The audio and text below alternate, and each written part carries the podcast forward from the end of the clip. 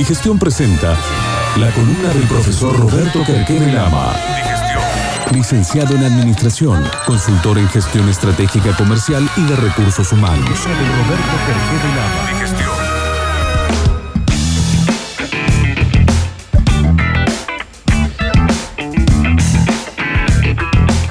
La columna de hoy tiene que ver con un pedido específico que nos hizo CJ el programa de jueves, antes eh, cuando, cuando lo arrancaba, y que si anda todo bien con los entrevistados va a poder ser un tema que podamos preguntar, que es este conflicto que existe entre China y Estados Unidos.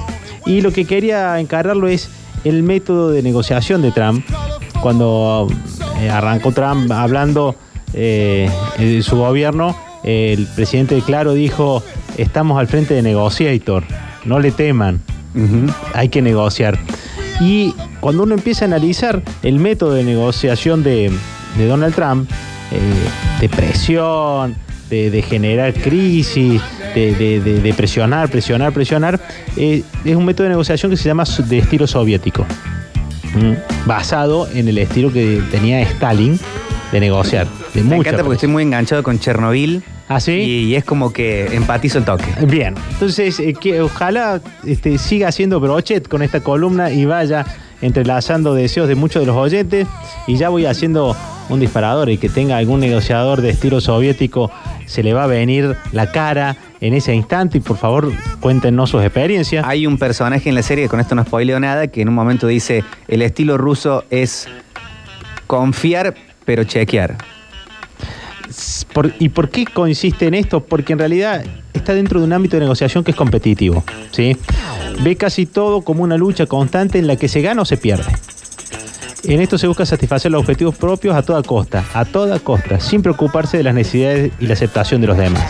Entonces, en este, en este método siempre se da una cuestión de hay esfuerzos brutales de intimidación para el adversario y a veces se usa la manipulación sutilmente, sobre todo tratando de caer bien, de parecer considerado, ¿sí? Y, pero en realidad en los hechos nunca demostrás interés genuino por los demás.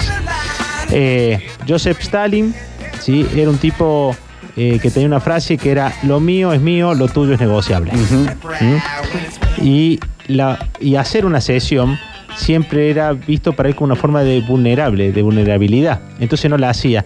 ¿Y cuál es el error? Que a veces uno que negocia con un, un negociador de estilo soviético cede esperando una contraprestación de igual medida. Y eso nunca va a pasar. Ah, que lo ve como un signo de debilidad, voy Yo te- ganando. claro, yo te doy, vos que me das.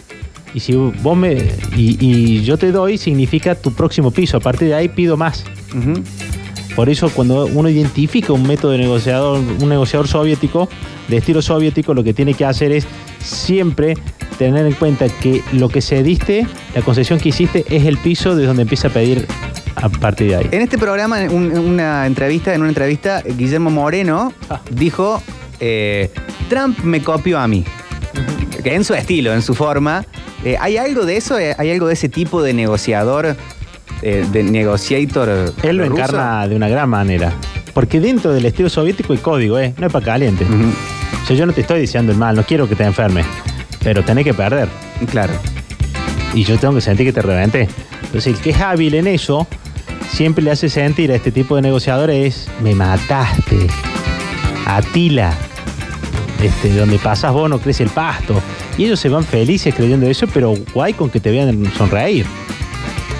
Tienen que, que darle la sensación de que te mataron, porque es la forma en que construyen en el corto plazo, ¿no? Acá llegó un supermercado que negoció de esa manera hace algunas décadas y devastó el cinturón pyme de Córdoba porque todos iban a negociar de buena fe y no sabían que había un método soviético que para ellos se llamaba la Biblia, que era de desgaste. Y los tipos que eran, les tocaba ser los vendedores, que se enfrentaban con los compradores, era una lucha.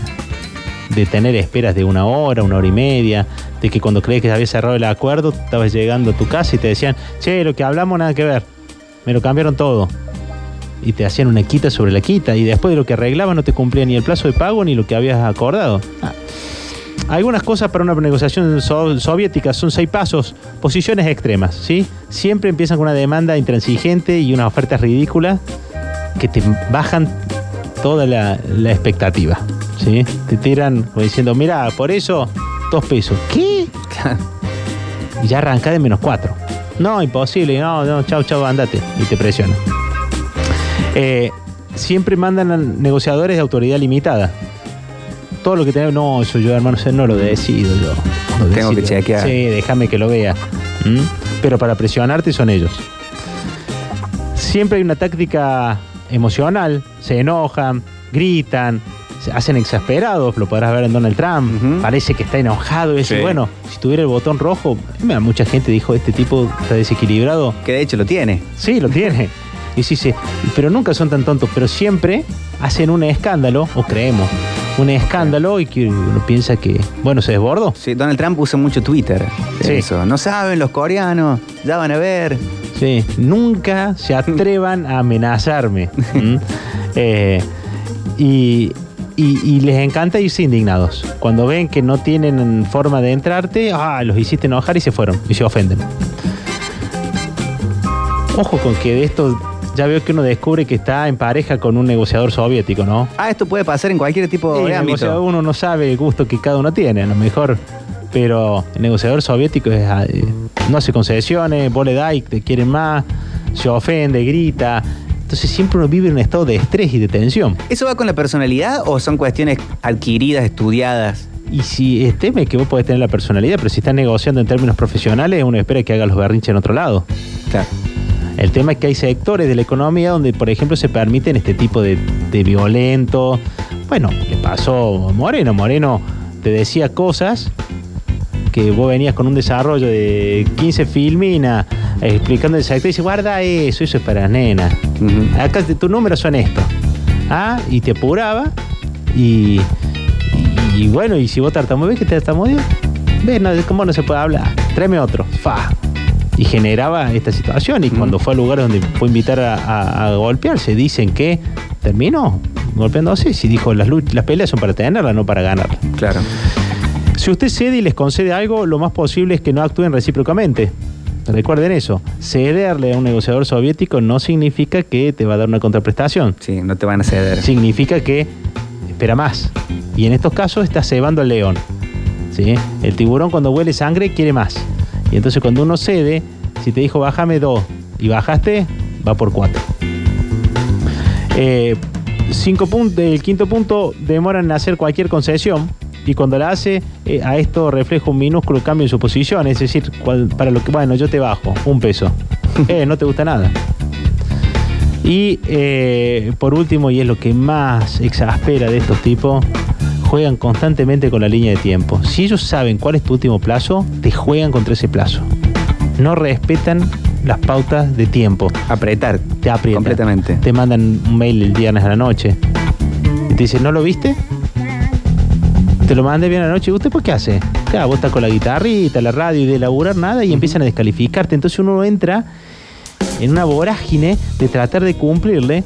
Por eso cuando nosotros eh, ayudamos a, la gente a trabajar en negociación, eh, decimos, che, si del otro lado hay un manipulador, hay un negociador duro, guarde que el que manda se enferma. O sea, no puede ir cualquiera porque la estrategia puede estar muy buena, pero el que pone el cuero se banca esto. Tal cual. ¿Mm?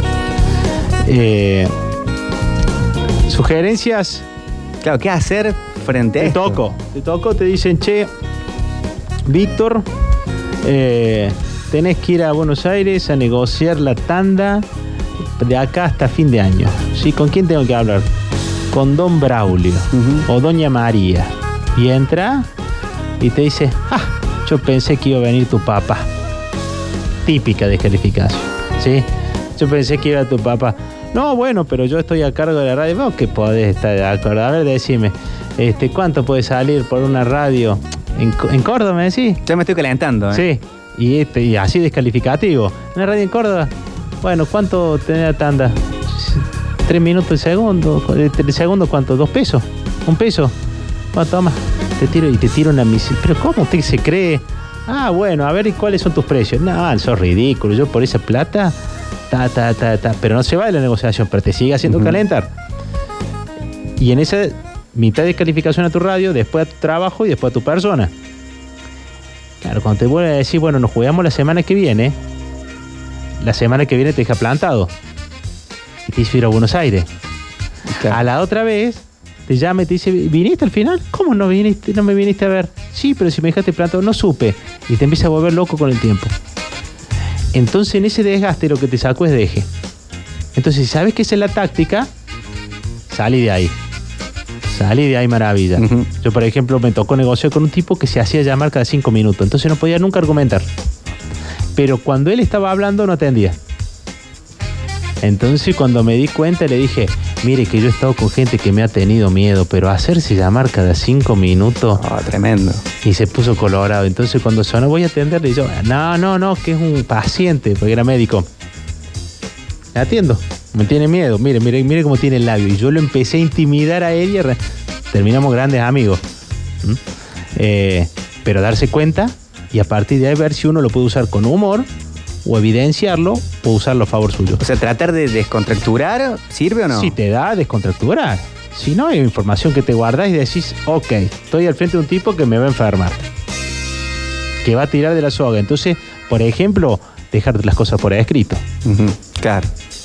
Porque si no y la sanción y las consecuencias de eso. Eh, siempre hay otras alternativas, de modo que dé media vuelta y retírese. O sea, si vos querés entrar en este juego, sabés que vas a negociar pérdida. Sabés que vas a desgas- desgastarte. Busca otra opción. Siempre hay otra opción. Es más, dice la, la frase, la vida es corta. Que el tipo negocie con sí mismo, sí, pero no, no te lo fume. Pero uno a veces la necesidad tiene cara de hereje y te toca negociar con ese. Bueno, si tenés que negociar con ese y tenés el tiempo y las ganas, eh, entra en el juego y sabe hacer los contraataques para que no se los vea. Pero ganarle en su cancha. Cuando haga la crisis, eh, negro, ya te dio una crisis. O sea, no entres en el juego que él te quiere llevar, sino potenciar el juego. Si te da, ¿sí? Es gastar A riesgo de. a riesgo de bancar salud. Vos cuando vos ves estos dos, dos titanes del mismo perfil que negocian así, es un show. Porque yo creo que Moreno debe haber terminado las piñas, capaz, tal vez si es Sí. que ocurrió, porque alguien también lo toreó. Sí, y si no te torea él. Ahora, ¿cómo desarmas un tipo como esto? Tenés que estar dos jugadas antes. Cuando el tipo te va a tirar eh, el codazo, eh, ponerte cerca del árbitro antes que lo tire y mostrárselo. Claro. Y después cuando se levanta, pegarle un chirlo. Y decir, con el codito no. Y amenazarlo. Y entonces el otro que te va a buscar, tirarte arte. Y cuando se levanta, le, le baja el pantalón. ¿Qué te pasa? ¿Entendés? Entonces cuando vos jugás ese juego, si te gusta dejar la salud ahí, sí, te digo, lo vuelve loco.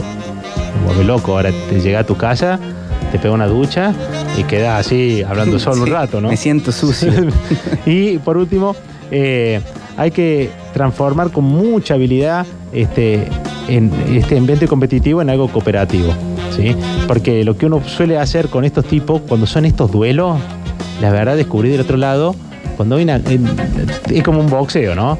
Viste que los boxeadores terminan y dicen, loco, qué peleón que hicimos. Qué bueno que estuvo. Sí, con estos tipos, cuando le respetan los códigos, son los códigos que dice Moreno. Ajá. Tenés que tener código. Y cuando vos con el tipo luchaste y te mataste y, y diste todos los códigos, entre ellos se saludan. Y vos te das cuenta que decís, pero si se quisieron matar, sí, pero en esa locura, los negociadores soviéticos entienden que hay un código De camaradas. de cámara.